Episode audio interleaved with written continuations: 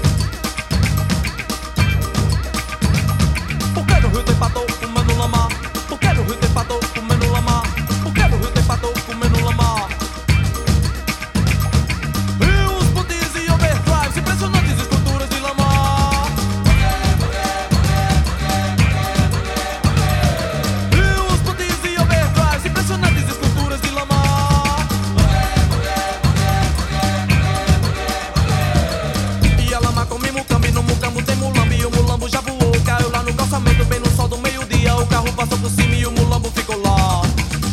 Mulambo eu, mulambo tu, mulambo eu. Mulambo tu. Nesse ciclo de pesquisas para para saber mais do que estava acontecendo em Recife, para escrever o livro de fato. Aí eu queria que você fizesse agora um, uma correlação. Esse Chico Sainz Nação Zumbi que te impressiona agora, mas o que acontecia ali naquela época, Orixas, uh, ah, Mano Tchau, Delassou, uh, eu acho que Gotham Project, enfim, são uh, Les Negresses Viertes, tanta coisa que estava acontecendo ali. O que é que você ouvia naquela época que você disse, nossa, isso é tão contemporâneo quanto esses caras aqui? O que é que você ouvia naquele período? Tudo isso que você falou e um pouco mais. Foi impressionante também que, é, pela primeira vez, ao ouvir ao Caos, eu vi que, poxa, tenho uma banda brasileira que também ouve as mesmas coisas que eu ouço, sem discriminar nada, sem excluir nada. Porque eu sou de uma geração que, se você ouvia é, uma música para dançar, sei lá, disco music, você não podia ouvir rock. punk, punk rock. Sim. Entendeu? Era esquisito. Então eram turmas diferentes, nichos. Você tinha que escolher aonde você se encaixava. É, eu acho que a partir dos anos 90, na música brasileira, nos grupos mais jovens, contemporâneos, houve um pouco essa ruptura. E, e também rompe com aquela ascendência muito forte da música gringa, que os grupos de rock dos anos, rock pop dos anos 80, beberam muito na fonte e não, não tinha ainda uma assinatura própria brasileira, né? A partir dos anos 90, várias outras bandas começaram a fazer essas outras experimentações. Mas com o Chico Science Nação Zumbi, principalmente com Dalama ao Caos, eu vi que, opa, eles também ouvem tudo isso. Tem rock, tem hip hop, tem o funk, tem o samba. E então toda essa essa musicalidade que estava acontecendo no mundo inteiro, eu fiquei muito impressionada também como com poucos recursos, é, se a gente pensar que mesmo no Rio e São Paulo isso chegava com certo atraso, Recife chegava um pouco mais, né? É, eu eu falo isso porque eu tive o privilégio pela minha profissão de ter acesso a isso sendo jornalista, cobrindo música, né? Mas eu digo assim, para muita gente, alguém conseguia um disco, ia lá, gravava uma fita, compartilhava dessa maneira, né? Ou você tinha que esperar sair uma publicação gringa, New Music Express, para você ir lá comprar, se informar com tempo de... E aí só depois você ia ouvir, né? Ainda tinha esse ato um muito delay grande. muito grande, né? Muito grande. Hoje... Hoje com o Twitter você... Imagina, num clipe. Num clique, você né? lê sobre uma música, você não precisa nem processar na sua cabeça. Você já na mesma hora... Vai lá no Spotify, dá um clique e procura saber. Exato.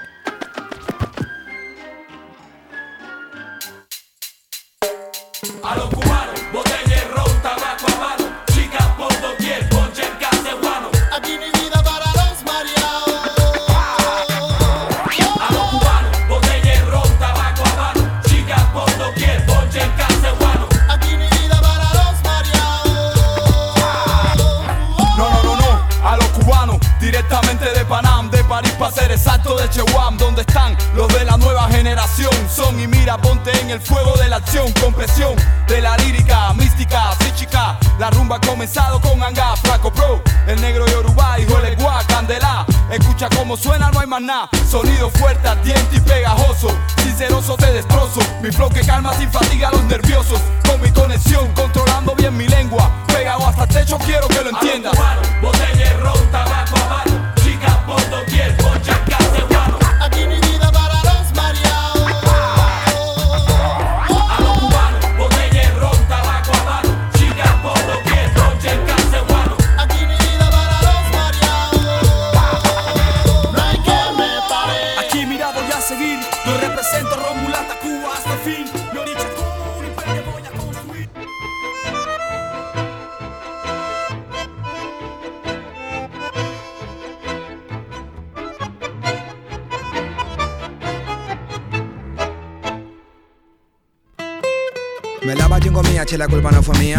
sé nada, lo mío la astronomía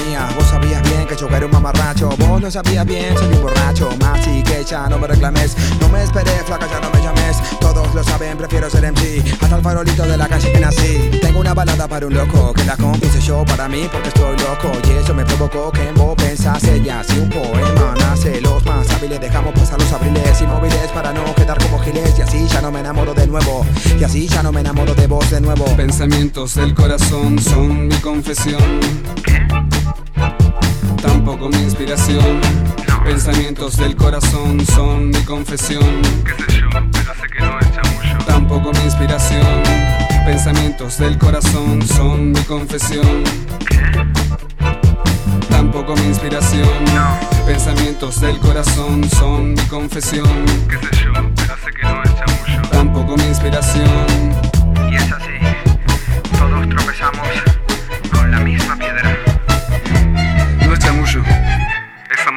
É, é inquestionável o, o quanto foi ruptura a chegada desse Dalamar, o caso Chico Sainz na Zumbi, e o quanto ele impactou a cena brasileira de, de maneira geral.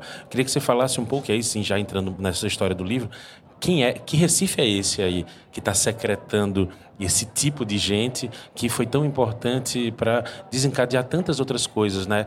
Sei lá, o, o Rapa, Pedro Luiz e a Parede, são da- contemporâneos, mas não tenho dúvida que tiveram um impacto de Chico Sainz na Sons Zumbi. Que Recife era essa aí que você identificou para o livro? É uma Recife que eu acho curioso que quando as pessoas leem o livro, falam assim, mas pera, você morou em Recife? Eu falei, não.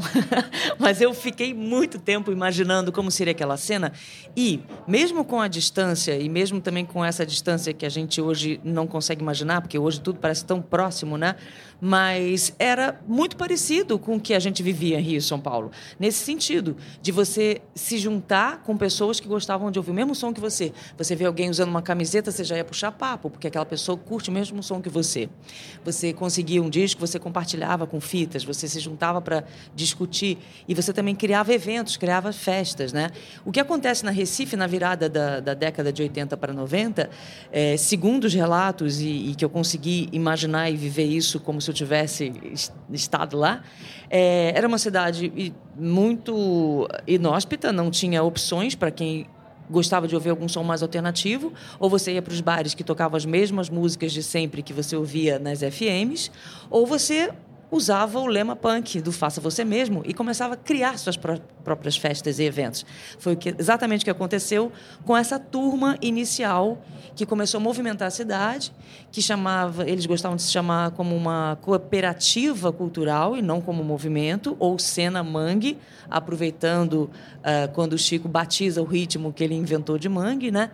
E o movimento foi uma, uma consequência disso. E eles achavam até pretencioso quando começaram a chamar de movimento. Eu imagino que para você cair no colo uma demanda dessa de escrever um livro sobre alguém que foi tão importante para todos nós e, e- com tantas características de uma localidade que não era a sua localidade. Quando rola esse convite de você escrever o livro, como é que isso, rola isso para você? Quando eu recebi o convite da editora Cobogó, né, a- só para a gente lembrar um pouquinho, essa coleção, o livro do disco, ela é inspirada na coleção 33 e um terço, que já é publicada fora do Brasil pela Bloomsbury. Tem vários títulos, agora já deve ter mais de 50 títulos. Né? Sempre com, com essa ideia. Na proposta é que um autor escreva sobre um disco específico, um disco relevante, muitas vezes não há nem um disco mais famoso, mas um disco que tem alguma importância né, dentro da história da música e, e muito livre. Você pode fazer desde uma entrev- grande entrevista até um, um ensaio. Quando eu recebi o convite, eu pensei muito em escrever, claro, a gente tem aí, a maioria escreve sobre os anos 70, porque são discos incríveis que até hoje influenciam e têm uma, uma reverberação. Mas eu queria escrever, Patrick, sobre alguma coisa que eu tivesse visto, que eu tivesse sido testemunha, que eu tivesse tido algum envolvimento também afetivo, emocional e jornalístico. Como eu, eu venho trabalhando com música no jornalismo cultural desde os anos 80, nos anos 80 eu já tinha meio que, que explorado um pouco isso. Eu queria alguma coisa também que me despertasse curiosidade. Apesar do Della Malcal ser um, um disco histórico, que já entrou na lista dos melhores e tal, é, tinha muitas coisas que eu mesma queria saber. Ter resposta para isso, investigar mais. Então, por isso que eu escolhi o Della Malcaus. Então, eu tive a liberdade para escolher não só o, o disco, mas escolher o jeito que eu iria contar essa história. E eu decidi fazer, pela minha bagagem e tal, um livro-reportagem. Então, tem todas as entrevistas eh, eu fiz, não quis usar material de arquivo, eh, a não ser alguma outra coisa do Chico, né? já que impossibilitada, lógico, ele está ausente, mas eu preferi é, ter uma visão mais nova, mais fresca dos integrantes da banda, olhando com essa perspectiva. Afinal de contas, são 25 anos depois da gravação do disco, né? E então muita coisa muda, muita coisa. Eles fizeram também essa, essa outra análise, né? É, de, ter um, uma outra acho que um olhar um pouco mais generoso, até com a produção do Liminha, que foi muito criticado. Eu acho que lembrando também de outras histórias. E eu procurei também sair dos, dos personagens principais. Então, para mim é muito mais interessante, eu gosto de dizer isso, que é um livro sobre pequenas histórias para contar uma grande história do disco. Porque vários outros personagens foram surgindo, né? Então, se você pensar que eles podem trazer um olhar também diferente, de outro ângulo, né? algumas participações e tal, coisas inusitadas que você nem espera. Poxa, o que, que fulano de tal tem a ver com isso? Tem a ver. Você citou né, eh, o Rapa, Planet Ramp. Eh, Chico e, e Nação Zumbi tiveram um período no Rio, ficaram muito próximos dessa cena do Rio de Janeiro, que era uma cena também musical mais underground, da Ramp Family, vários grupos também procurando lugares alternativos. Então, são várias histórias que eu, que eu tive o prazer de descobrir também. Para mim é como se eu estivesse assim, ouvindo tudo pela primeira vez. Saindo um pouco do livro, agora pensando você como jornalista, um jornalista que acompanha a música, como você enxerga na contemporaneidade essas cenas que acontecem hoje, né? Ah, sei lá, Felipe Cordeiro no Pará, essa cena com Baiana System em Salvador, enfim, que está ali ao redor. Como é que você enxerga os resquícios de influência ainda de um pensar a partir de se construir uma música pop com a cara de Brasil nessa contemporaneidade que é um pouco do que a gente tenta conectar dessa música tropical aqui com essa plataforma. Como é que você enxerga? Muito interessante você tocar nesse assunto, Patrick, porque eu vejo exatamente assim, concordo total com você. É, quando, a gente, quando alguém me pergunta assim, mas o movimento Mangue existe ainda? O Mangue Beat ainda existe?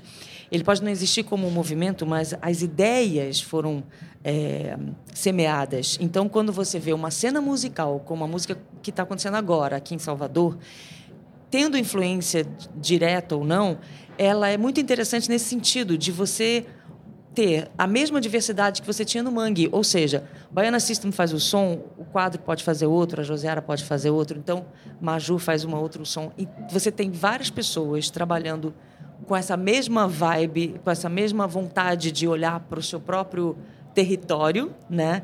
É, levar isso adiante sem, sem se prender a nada e cada um fazendo seu som diferente. Então é quase como se a gente tivesse um novo movimento acontecendo aqui também.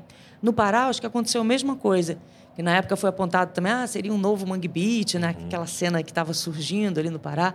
E eu acho muito interessante isso, porque quando você segue é, essa, essa herança, esse rastro deixado pelo Mangue, não necessariamente ele tem que ser musical. Ele pode ter as ideias serem fecundadas de uma nova forma e ser reciclado e reprocessado de uma nova maneira. O que eu acho mais interessante de tudo que Chico pregava e, e, que eu acho que a gente pode ver em várias cenas é exatamente isso. Você pode ter essa diversidade continuar no seu próprio território, no seu próprio quintal, né? E absorver tudo de mais rico que você tem em torno de você. Você não precisa viajar muito. Deixa que a antena capta tudo. Muito legal fazer essas relações que você acabou de fazer uh, em relação à contemporaneidade, que foi provocada 25 anos atrás, né? Isso continua reverberando. Agora com o disco, ou desculpa, agora com o livro circulando, né, e em livrarias e pessoas lendo e devolvendo, sei lá, e o Fred 04 dizendo aqui mesmo na entrevista no, no, no Tropical Transforma, né, o Fred 04 a gente conversando com ele, ele vocalista do Mundo Livre, falou: "Ah, eu vou escrever a minha parte do livro sobre o mundo livre que se conecta com o da Lama ao Caos, enfim. Queria que você falasse como é que tem sido a repercussão de quem está lendo de quem está lendo que é ativo diretamente, que participou do processo, e de outras pessoas que são contemporâneas à história, mas não sabiam de tantos detalhes. Como é que tem sido? O que eu acho mais interessante, Patrick, é quando vem alguém de uma nova geração que sequer viu Chico no palco, é, conheceu a Nação Zumbi depois, né, com, já com o Jorge do Peixe assumindo o vocal, e tem interesse em saber a história da banda, mas não tinha onde pesquisar. Então, me agradece muito por eu devolver né, a história do, com essa, né, muitas informações e tal, e conseguir levar um pouco desse universo para quem só conheceu depois, não teve a chance de vê-lo no palco. E também tem uma resposta muito positiva e emocionante de quem viveu aquilo, que fala: Poxa, obrigada por você ter me feito voltar ao passado e, e, e ter também descoberto outras histórias. Né? Como eu te falei, é, me interessava muito saber essas outras coisas paralelas que ainda não tinham sido levantadas. Né? Histórias que não tinham sido contadas, Contadas, né? é. Lorena, eu queria te agradecer muito por ter vindo conversar com a gente aqui. Um prazer enorme. Muito obrigado mesmo. Parabéns pelo livro, é um trabalho super legal. E espero que apareçam outras publicações equivalentes em breve. Opa, já tem alguma coisa a caminho. Mas projeto a gente não fala, a gente faz, né? Isso.